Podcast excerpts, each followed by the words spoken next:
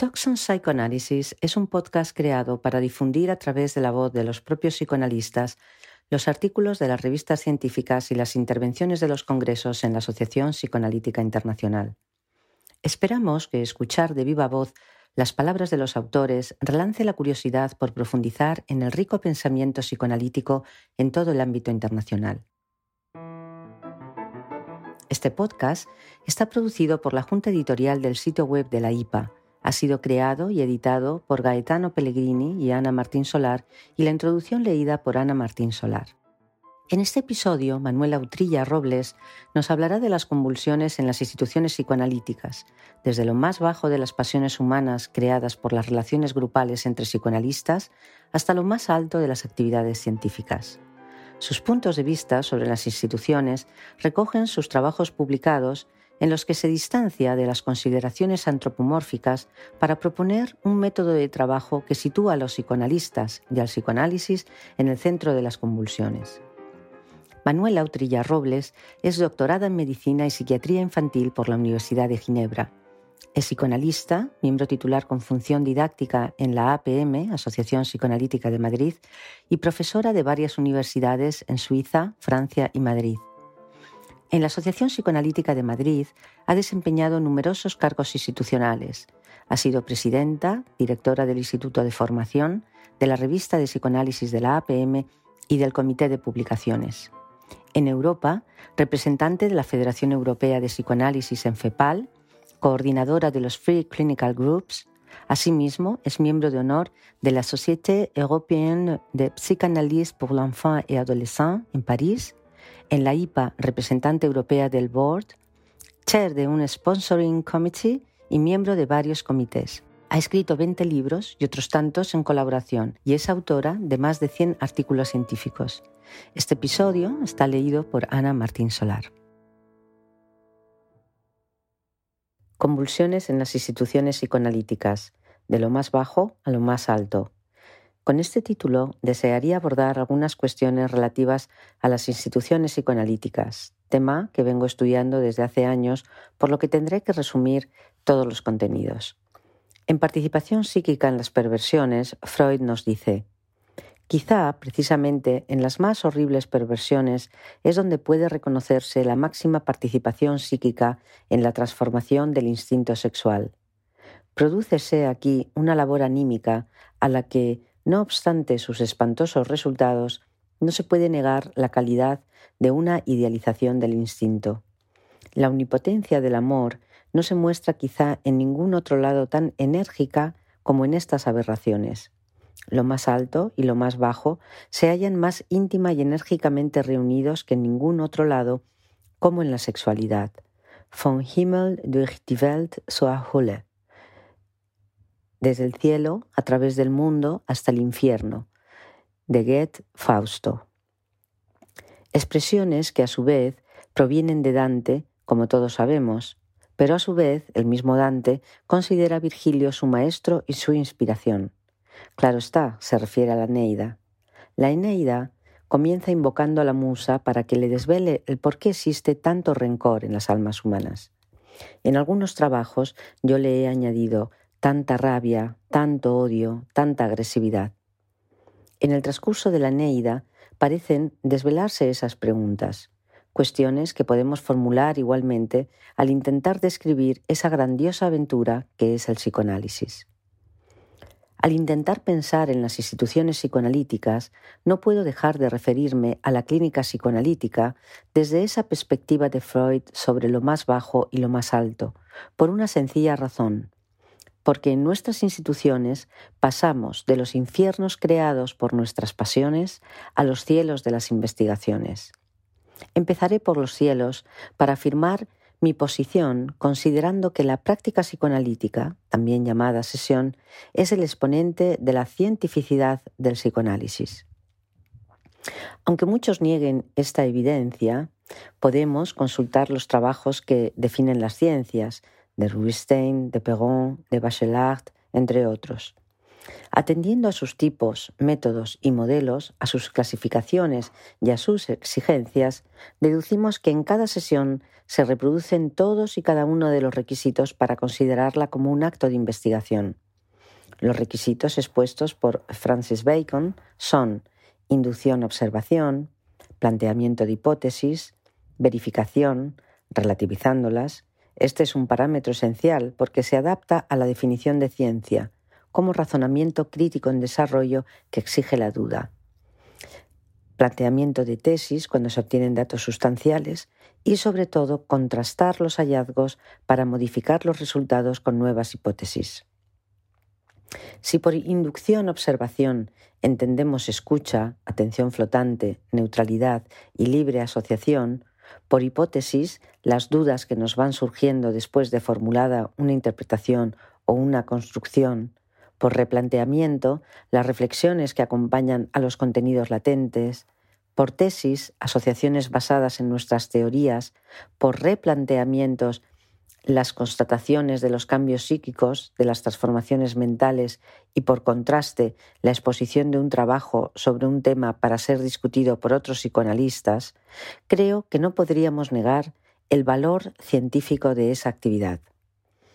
Como nos lo describen los autores citados, cada ciencia tiene sus propios tipos y modelos. Por ejemplo, no podemos hacer investigaciones científicas en psicoanálisis, una ciencia humana, con tipos y modelos empleados en las ciencias naturales. El confusionismo, queriendo hacer investigaciones con otros modelos, ha llevado la IPA a promover lo que se ha llamado falacias de la investigación. Falacias porque no se trata, como en el caso de Bacon, de investigar en lo vivo el propio proceso psicoanalítico, sino de convencer a las autoridades de que el psicoanálisis es científico. Esa finalidad es antianalítica y constituye un engaño, ya que los métodos empleados, grabaciones de las sesiones, películas, etc., son procedimientos que nada tienen que ver con el psicoanálisis. Podríamos incluso hablar de fetichización, es decir, transformar el psicoanálisis en objeto desvitalizado. No me extenderé sobre este tema ahora para precisar que la existencia de instituciones psicoanalíticas deriva precisamente de la necesidad de contrastar las experiencias psicoanalíticas con otros colegas y profesionales. Por ejemplo, en un congreso donde se presentan trabajos teóricos apoyados en sesiones de psicoanálisis, se debaten, discuten y se elaboran múltiples detalles. Se trata de una actividad reconocida como científica. Y para organizar esas actividades se necesita crear estructuras, situándolas en lugares precisos, llamados instituciones, sociedades psicoanalíticas, asociaciones, federaciones, todas organizadas por una central llamada IPA. Hemos llegado a lo más alto, cuyo tesoro contiene las tres vertientes como en las grandes epopeyas, mantener, desarrollar y difundir el psicoanálisis. Tres premisas que presiden todas las actividades científicas.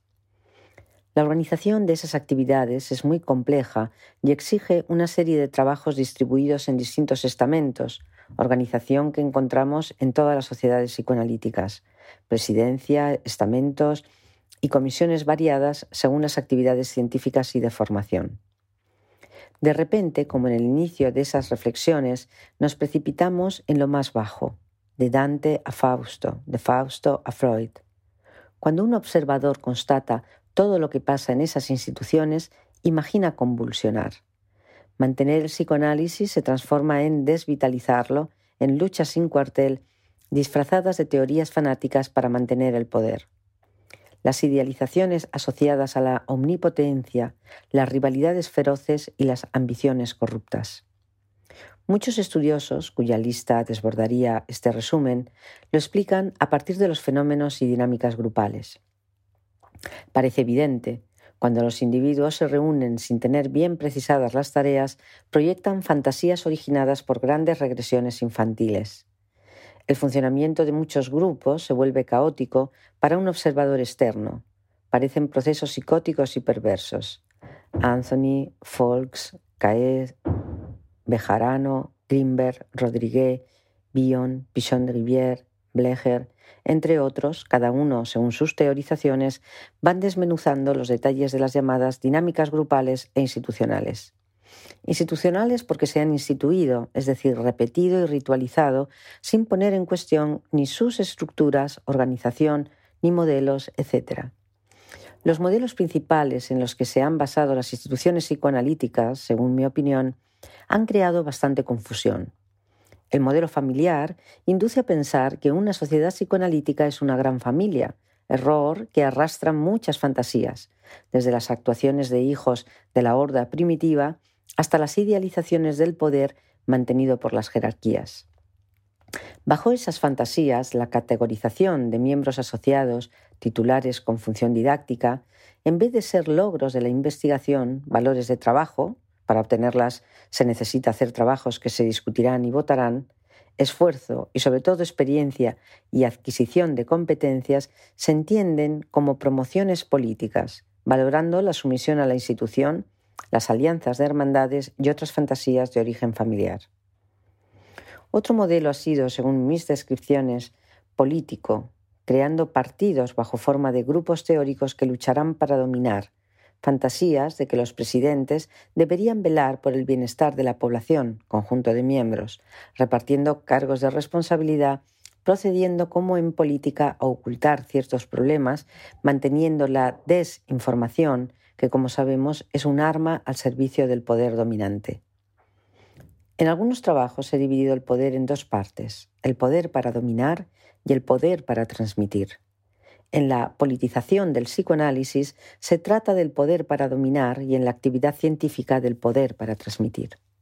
En realidad, si estuviéramos convencidos de que la organización de las instituciones psicoanalíticas obedece a su finalidad esencial, científica, las denominaciones cambiarían por coordinadores, organizadores, directores, etc., en vez de pensar en términos de población. Así pensaríamos en términos de grupo de trabajo en cómo se organizan y desarrollan y en los requisitos que exigen los grupos de trabajo como formación previa antes de ocupar cargos de responsabilidad y elaboración de las fantasías de omnipotencia. En este sentido, es sorprendente constatar que debiendo trabajar en grupos no se organicen estructuras para esa formación, cuando los que hemos practicado los métodos grupales nos hemos dado cuenta de su absoluta necesidad. Pero aquí no deseo entrar en la polémica de la nocividad de las instituciones, porque pienso que en mayor o menor grado todos los psicoanalistas participamos inconscientemente de ese magma indiscriminado, como diría Blecher. Todos participamos hasta que ciertos sufrimientos, angustias, depresiones, desgarros y otras reacciones nos indican que es necesario elaborar lo que pasa y por qué pasa. En otros libros sobre el tema propongo un método de elaboración basado en tres parámetros. Los medios de que disponemos, las condiciones en las que realizamos nuestro trabajo y las finalidades que perseguimos. Este método, que ya es utilizado por otros como Giovanni Foresti en Italia, nos permite situarnos. Situarnos como psicoanalistas en las sesiones de psicoanálisis y situarnos también en las instituciones. Al hablar de los medios, se trata de un ejercicio de autoanálisis donde nos preguntamos si en realidad nuestras teorías provienen de nuestra experiencia clínica o si obedecen a nuestros deseos mesiánicos de repararlo todo. Por ejemplo, si pensamos que los pacientes sufren porque les falta capacidad de pensar, capacidad de amar, porque no han recibido ni lo uno ni lo otro en su infancia, tendremos tendencia a querer repararlos. Cuanto más intentemos esa reparación, más les convenceremos de que son deficientes. Si pensamos que los pacientes están traumatizados por relaciones patológicas de su entorno, tendríamos igualmente que reparar lo que está dañado, victimizándolos, precipitándolos en una actitud de omnipotencia mesiánica, como Bion lo ha descrito. Es lo que yo llamo la tragedia del victimismo traumático, que con mucha probabilidad procede de una fantasía contratransferencial inconsciente. Pero si nos situamos como investigadores de los procesos psíquicos, iremos poco a poco despejando caminos repletos de resistencias y compulsiones de repetición. Investigadores de nuestros propios procesos psíquicos e investigadores de lo que los pacientes nos transmiten. Pensar en las condiciones en las que realizamos nuestro trabajo es intentar tomar conciencia de que en ciertas situaciones no emergen los mismos pensamientos que en otras. la necesidad de contextualizar nuestro trabajo, lo he llamado estudio situacional, tema que reviste una gran complejidad por lo que no puedo abordarlo en este momento. Por finalidades entiendo todo el trabajo psicoanalítico que se realiza en sesión, ya sea interpretativo, comunicativo, levantamiento de la represión o subjetivación. Poniendo en relación estos tres parámetros, creo que llegamos a comprender mejor los caminos de nuestras investigaciones, llevadas a cabo con toda la humildad que nuestra práctica exige. Como dice la canción, hay amores que matan. Creo que la musa de Virgilio no nos ha contestado, aunque parece implícito que todos deseamos ser protagonistas, los primeros y más valorados, los dioses que, por ser amados en exclusividad, pueden ejercer de dioses. Espero que el amor por el psicoanálisis, que todos los psicoanalistas compartimos, vengan de donde vengan nuestras teorías, en vez de matarnos por los procesos institucionales indiscriminados, la endogamia y el narcisismo, siga como una antorcha olímpica de luz y de creatividad que fortalezca nuestra identidad.